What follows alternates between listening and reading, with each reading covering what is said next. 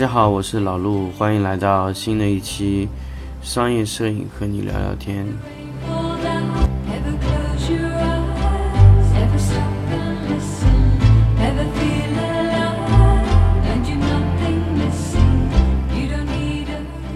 今天呢是这个节目的第十四期节目。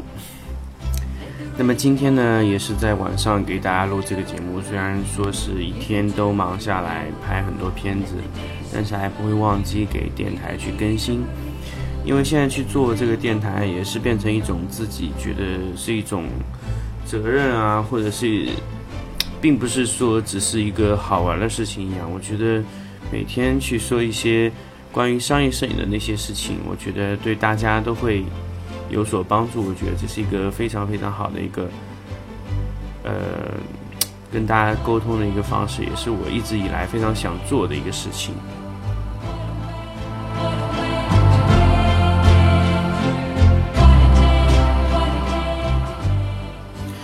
其实呢，我最早的之前呢，希望做的并不是一个摄影师，而是一个啊摄影讲师。我觉得。摄影讲师是一个非常非常适合我的职业，就是我可以去把自己学到的一些或者说会的一些东西教给大家。我觉得这是我我对摄影的一种追求吧。可能说出来感觉有点假，但是其实我内心深处是这样，因为我对我拍摄的一些东西，我都会毫无保留的跟大家讲。我不知道这种沟通方式是不是。现在这种大家相互交流学习的，是不是可以做到那种毫无保留？但是，我觉得我是想做到这样的。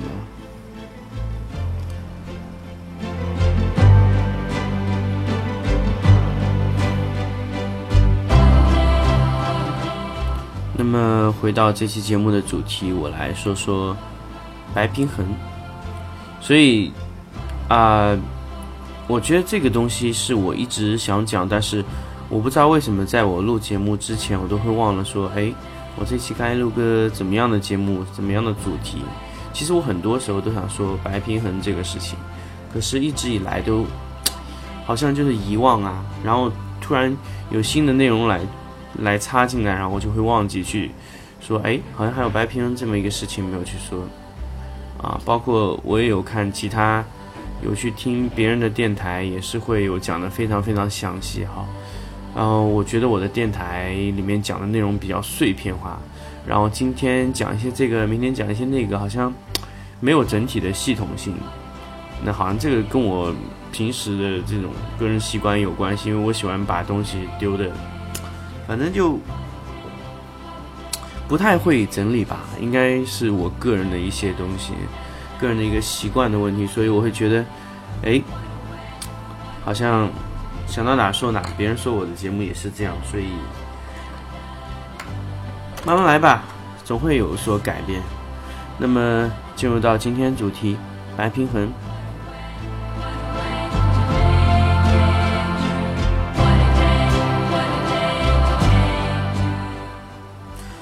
那么之前在说白平衡之前，我想跟大家说说，其实，呃，在我们这个生活环境中啊，其实没有什么东西是真正的白的。那么其实就像一张白纸来说，那么它在蓝光下，那它显示就会是蓝色；那么在呃黄色的光下面，它就会显示黄色。那么我们怎么样去界定这张纸是白的呢？所以这是我们一个。非常非常重要的问题。假设说我们在正常的光源下的黄色和在黄色光源下的黄色是不是同一种色呢？从我们肉眼看上去呢，其实是一样的。但是啊，也不能说是一样。其实我们从相机的角度来说，其实它呈现出来那个黄色是一样。但是光改变了纸的颜色，或者是纸本身的颜色，光覆盖不了。然后纸的颜色和光。覆盖到纸上的颜色，这两个颜色发生了类同，那么这就是说光带给了这个这个白纸颜色。其实很简单，其实我们在拍摄白白底的时候，我们往白底上直接给上一个蓝光，那么整个纸会变变得非常偏蓝色啊，整个调子会偏蓝。那么我们怎么样去界定说这个纸是白色呢？就像有时候我们呃拍照的时候会争论说，哎。对方用的背景是白纸吗？还是灰纸？还是黑纸？其实白纸在不同的颜色下呈现出来的颜色不同，那么所以它会呈现不同的色彩。那我们怎么去界定这个白色？这就是我想说的白平衡。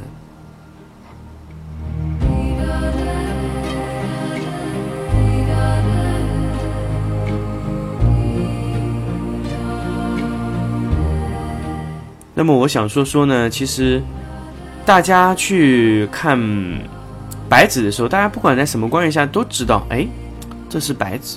为什么呢？因为我们的人的这个大脑和眼睛啊，它可以做到一个叫色温恒常性啊，颜色恒常性，应该是准确的说是这样的。那怎么解释这个颜色恒常性呢？就是说我们在不管在任何光源下，我们看到的那个物体本身的颜色，它都是不会变的，因为我们大脑。会有自动识别这个光线颜色的功能，把这个颜色本质的还原出来。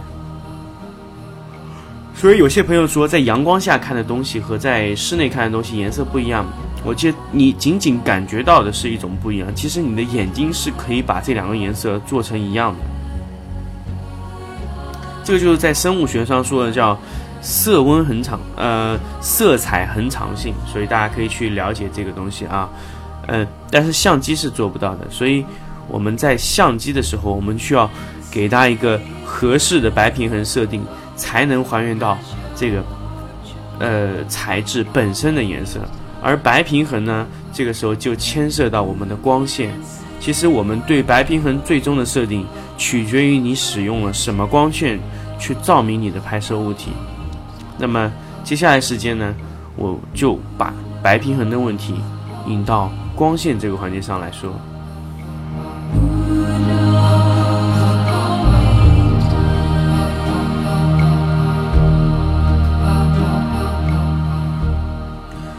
那么说到光线，其实有很多种了。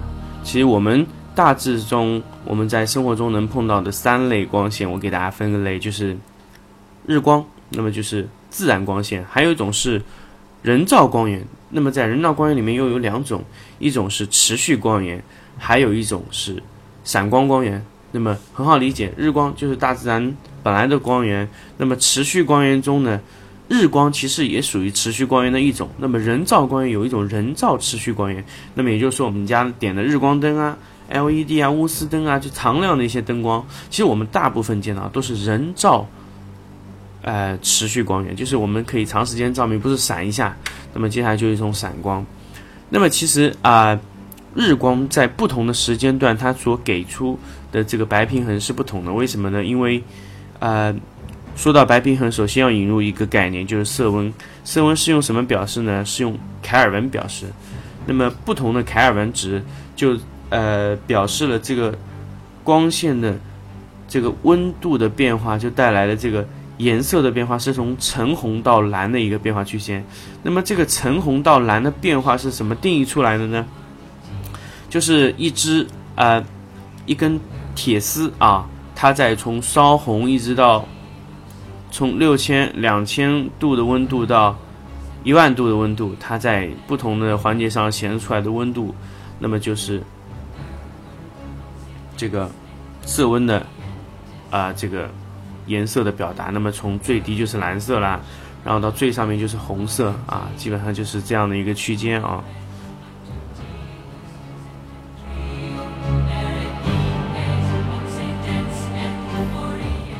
那么说回来，就是我们相机有一些高端的相机是可以直接设定色温，那么 相机的色温是有点区别，因为它是在越低的色温上是越红，在越高的啊呃越低的色温上是。越蓝越高的色温上是越红，啊，这个和那个相机的和我们这个说的这个东西是一样的，就是在最低温度下是变蓝色的，最高温度下是变红色的，就红到啊呃蓝色到橙红的一个过渡。那么一开始会黄黄黄黄黄，然后到橙红到红，一直到是这样的一个过渡区间。所以我们在不同的色温上，它颜色会变化。所以太阳从早上升起来到晚上呃降下去的时候，因为它。起来的时候温度不太一样，所以就是穿过大气层的温度会不一样，所以会导致到最后造成的色温不同。一般呢，从早上到晚上日落呢，那个色温可能会差几千 K。那么通常我们正午的时候的色温，我们是五千六到六千 K 之间的。那么到下午的时候，会慢慢的、慢慢的往下降，可能会到啊六千多、六千多这样这样往下走，然后会越来越红、越来越红、越来越红。那么早上升起来的时候也是一样，红红红，然后到白，然后到红，啊，就是基本上就是在。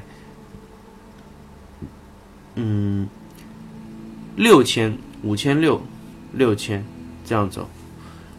当然，太阳在不同的温度下，它的色温都会变化，所以我们有时候我们可以去猜。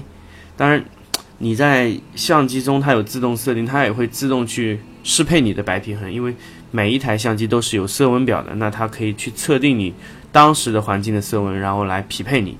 有个叫。Auto Balance 就自动白平衡啊，每一台相机都有，就 AWB，大家可以去查，这有自动白平衡的功能啊。色温呢，一般都是用 K 表示，那呃，尼康也是 K，凯尔文嘛，都是用 K 来表示，那么 K 越高就越红。那么我引入这个色温概念之后呢，我要跟大家说，其实我们需要一个找到一个正常的白色。那么，只有我们找到了那个正常的白色了以后呢，哎，我们才能得到一个准确的材质的反应，因为我们只能对白去测试，或者说灰，就是也就是说没有饱和度的参数的颜色啊，我们才能去测定它。那么也就是说，黑白灰白这样黑白灰的这三个色色阶里面，就无无色系的那些测量单位都是可以测量的啊。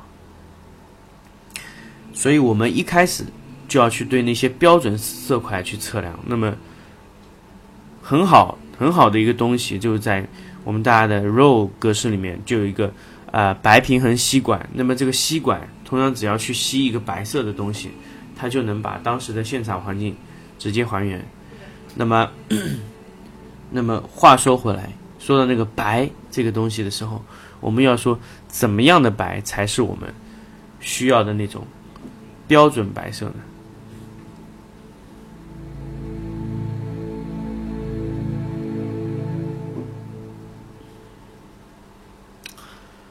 说回来，白色不是随随便便的找，随便一张白纸，哎，我测试一下就可以。当然，这这个可以啊，就是就是说，不是非常严谨的情况下，我觉得这样的一种操作，我觉得是没有问题。但是如果你想更为严谨的去做，假设你在我们在拍商业片子的时候，我们都需要一个标准白，那么这个标准白是要谁给你呢？其实到现在为止，有很多很多做白平衡工具的这个厂家，首先就是大家广告看到非常多，就 CBI 的一个白平衡扣盘，那个有用吗？我觉得基本没用。但我不是说啊去否定这个品牌，但是。事实上，它的白并不是真正的标准白，而是给到你了一个优化白的一个呃品质。所以，在专业的一些校准领域，其实这种白色对我们来说是没有意义的，因为它会让物品的偏色更加严重。那么接下来说说就是红蜘蛛说的出的那个 Tube，啊，虽然说它也是相对比较准确的，但是最大的问题就是它没有自己成为一套呃。白色的一个一个就一个颜色系统的体系，没有一个色系标准，所以它在相对来说的色系的这个认证上会有一些问题。所以呢，说到最后一个就是美国艾瑟利的 X-Rate，呃，Color Checker Passport，就是色卡护照。那么那个色卡护照呢，它的颜色的还原首先是准确。第二呢，它就是可以还原四个方向上的色温，那么包括它的饱和度啊，还有它的啊卫生啊，还有它的那个对比度，包括你的黑场、白场，还有对每一个色相的伽马曲线的独立调节，都可以在这张色卡中完成。那么你调节的不光光是色温，还有色相，还有饱和度，还有对比度，还有包括你的每一个。红色、黄色、绿色的基本色的伽马线，那它都会帮你对你的相机进行一一调整，在这个光源环境下，那么，然后呢，我为什么会推荐这个这个品牌的色卡？因为它通过了美国孟塞尔的一个色系认证，所以我们现在使用了大部分的软件，包括 Adobe 啊、Lightroom 啊、Capture One 啊，还有包括更多的这些影像处理软件，大部分都是采用了孟塞尔的呃色彩结构模型，也就是矩形的。啊啊，圆柱形的立方阵的一个色彩模型，所以孟塞尔的 X-Ray 的啊这个色卡护照是更加容易被大家去认可的，包括在专业领域也是一样的。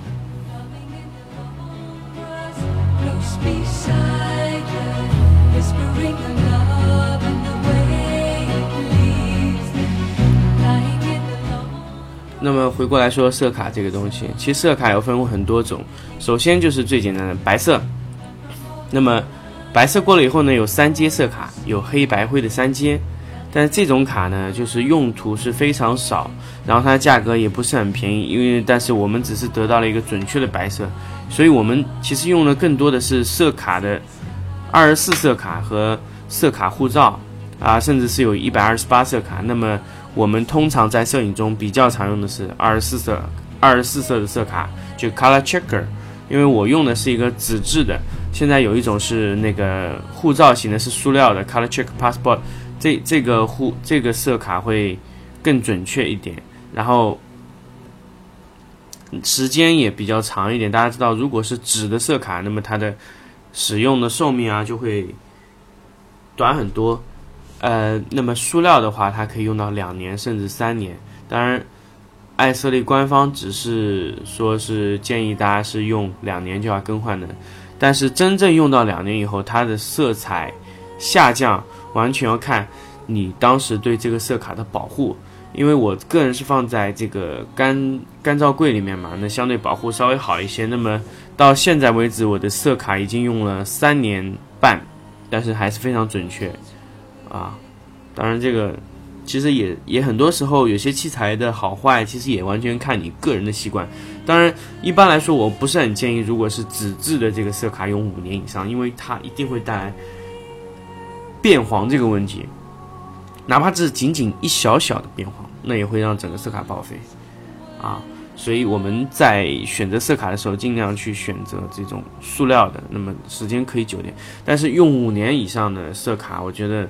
它的精确度会下降比较多，那么，所以我们可以去啊选择一种比较划算的一种方式，不管你是怎么样啊，呃，但是色卡是比较重要的。当然，如果说按照你个人需求吧，如果你对色彩的准确度要求不是那么非常非常高，你完全可以选择黑白灰阶的色卡，那那种色卡只要三百到五百块钱以上就可以了。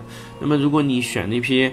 呃，护照的话可能就要将近一千块钱，嗯，九百多吧，好像是，因为现在价格我个人是不是很了解啊？当然，那个价格可能大家可以去自己查询一下那个色卡护照的这个价格。当然，如果你有这个色卡了以后呢，你的白平衡的精确性就会提升非常多，而且会给你带来的那些其他的问题啊，就会非常少。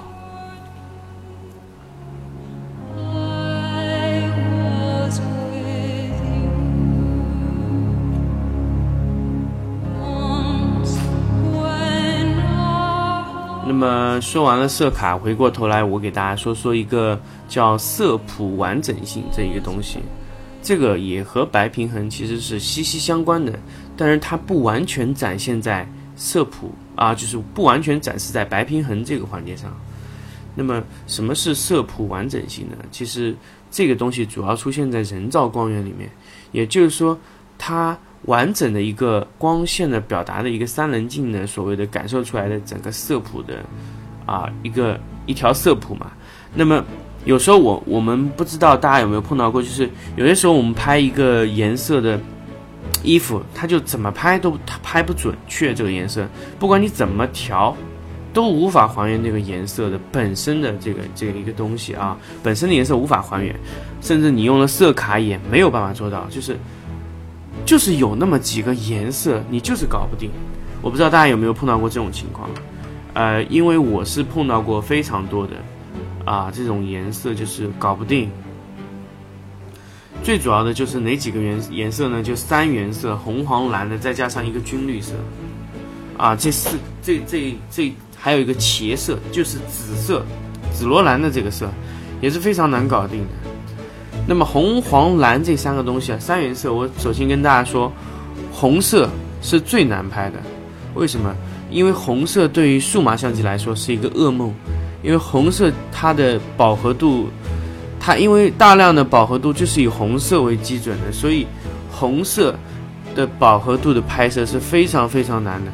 所以大红色的拍摄，首先就对你的相机的 CMOS，甚至对你的相机的那个影像处理器的要求是非常非常高的。所以在这个环节上是非常考验你的相机的。所以包括你的灯光打的。都不能有反光这种问题，就就就要杜绝一切的问题，你的红色才能拍的更加真实，这就是红色的问题。那么再说回来，绿色，绿色其实就完全关乎于你这个相机本身好不好。但蓝色的话，其实现在大部分的数码相机都已经解决这个问题，除非你是非常老的相机，那么蓝色会出现问题。正常来说，绿色和蓝色不太是会你的大问题，但是。呃，黄哦，黄色和蓝色啊，就黄色会有一些些问题，黄色在一些高饱和度的位置上也会出现问题，包括你的军绿色啊，还有紫罗兰色，这种出现问题的原因呢，就不仅仅是相机不好那么简单了。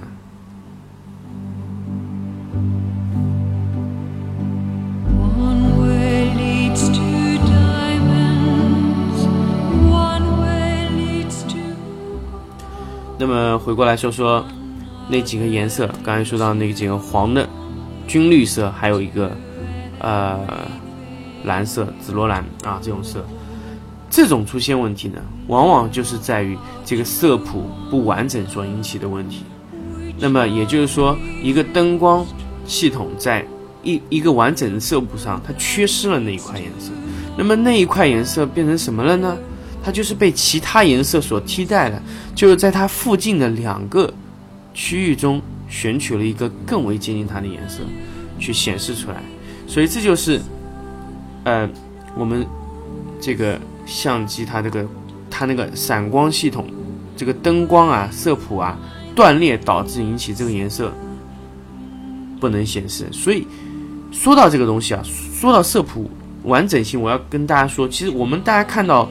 呃，我们在就是比如说我们在某一个材质上看到的那个颜色啊，其实那个颜色其实就是呃叫纳米波长。什么是波长呢？就是我给它一个光线，那么它这个材质把其他所有的光线都吸收了，那么仅仅是反射回来它这个材质本身上面的这个颜色的波长的那一段光线反射回来。那如果说那一个光线中，它反射的那一段光线是没有的话，那么导致最后的结果就是那个颜色是缺失的，它用其他颜色替补上去了。然后你怎么去拍，不管你色卡怎么去校准，都不会有在，都不会出现那个颜色，因为它就是缺失了那一段颜色。所以这个问题必然带来我们一些商业摄影上的一些问题，就是我们。总会有那么一天拍到这么几个这种稀奇古怪的颜色，然后我们就是没有办法拍的非常非常的准确。那么，首先碰到这种问题的时候，我我其实我就觉得这真的是系统带来的问题。也许也许你花多一点点的你的钱买更好的设备就可以解决这个问题。当然，这个钱不不只是一点点。因为在国产的这些闪光系统中，它的色谱的完整性都做的是相对弱一点，那么只有神牛做的相对相对好一点哦，但是它要好很多也不行，所以有时候我看到很多朋友去花很大的资金去买国外的灯光，其实买回来就是色谱完整性，那么当然国外的灯色谱完整性是不是特别特别的好，我不敢保证每一台都好。因为它总有那么几台也是凑数的，我相信很多国外的产品不能完全排除它不凑数的程度，就是有些产品它做出来就感觉凑凑数啊，这个市场我没有做，我去做一下，但是它那个是和 它本身的产品的制作水平啊、制作质量啊、制作那个质量都是完全不同的。当然，据我现在的了解啊，宝富图的八 A 系列的电箱。完整性达到百分之九十九以上，那么布朗的灯也是达到这个色谱以上，可能比不保护度还要再高一点。布朗的那个高端电箱也是可以做到的，艾雷龙就会弱一点点了。所以其实我最关注的还就仅仅只是保护图和呃布朗的这个色谱完整性，因为这两个灯做的已经非常好了，大家可以去观察一下。也许我。在这期节目做完以后，大家会去去想，哎，为什么国国外的灯会这么贵？其实我现在可以告诉你了，就是因为色谱的完整性，这个这个东西在国内完全掌握不了这个技术，无法掌握这种色谱完整性的一种技术。那么，然后国内也没有针对这种色谱去做有专业测试的软件，包括测试的硬件啊，包括它整体的测试，它都是没有这个设备的。所以，你选选择国外的这个灯光啊，会好一点点。那么大家就会问我，哎，你平时不是给大家去做一些比较划算的这个建议的时候，为什么你这个时候会推荐说，哎，大家买一个更高端的这个相相机灯光系统就可以解决这个问题呢？对了，现在我就给大家说说我对这个问题啊一种比较廉价的解决方案，让大家在。不是增加太多资金投入的情况下，把那个颜色拍出来。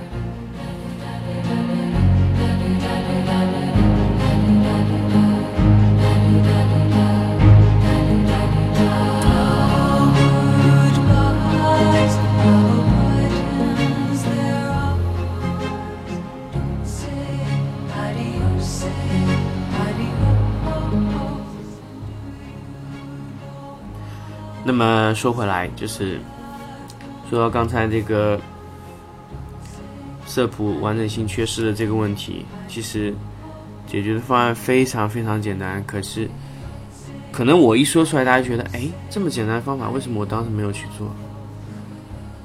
好，那我现在给他分享这个方法。那么，假设你是闪光灯的系统，假设说你你有一支几支金贝或者光宝什么这种闪光灯吧。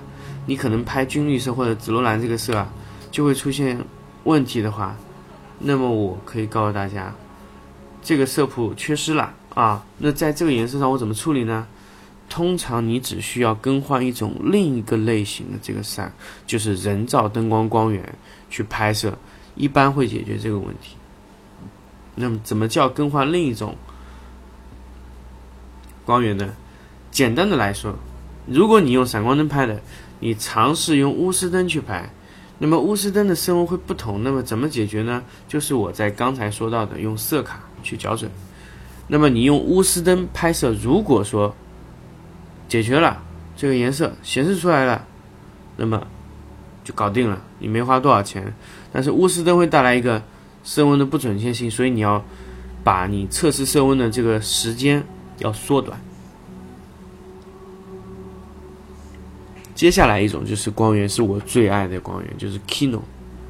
Kino 其实是属于一种荧光灯管的光源，其实非常长的一个日光灯管。那那种 Kino 灯呢，它的色谱完整性非常好。它唯一的区别呢，就是功率太小了，你无法在大量的拍摄中使用这种 Kino 这种灯管。还有它面积比较大，然后点亮的时间比较长，然后稳定性会弱一点，你要开半个小时以上，它才能。能达到那个光源，就是你确定这种光这种衣服啊，在这个环境下会比较容易偏色的情况，我建议你用 Kino 灯，因为 Kino 几乎是可以全部搞定，就是唯一的区别。我刚才大家跟大家说，就功率小啊，然后不稳定啊，如果断电以后要隔半个小时再开啊，然后稳定起来要半个小时啊，然后费电啊，各种情况就反正问题很多，但是最最终。最大的优点也就是你想要，就是色谱非常完整。那么也就是说你拍不出来那个颜色，你用 Kino 拍，然后用色卡校准，一定是你想要的颜色，而且不会太偏。当然，我还是要说有一个颜色搞不定，也就是红色。大家记住，数码机对红永是它永远的痛，所以红色，请尽量避免用数码机拍摄，除非，除非是你没有办法。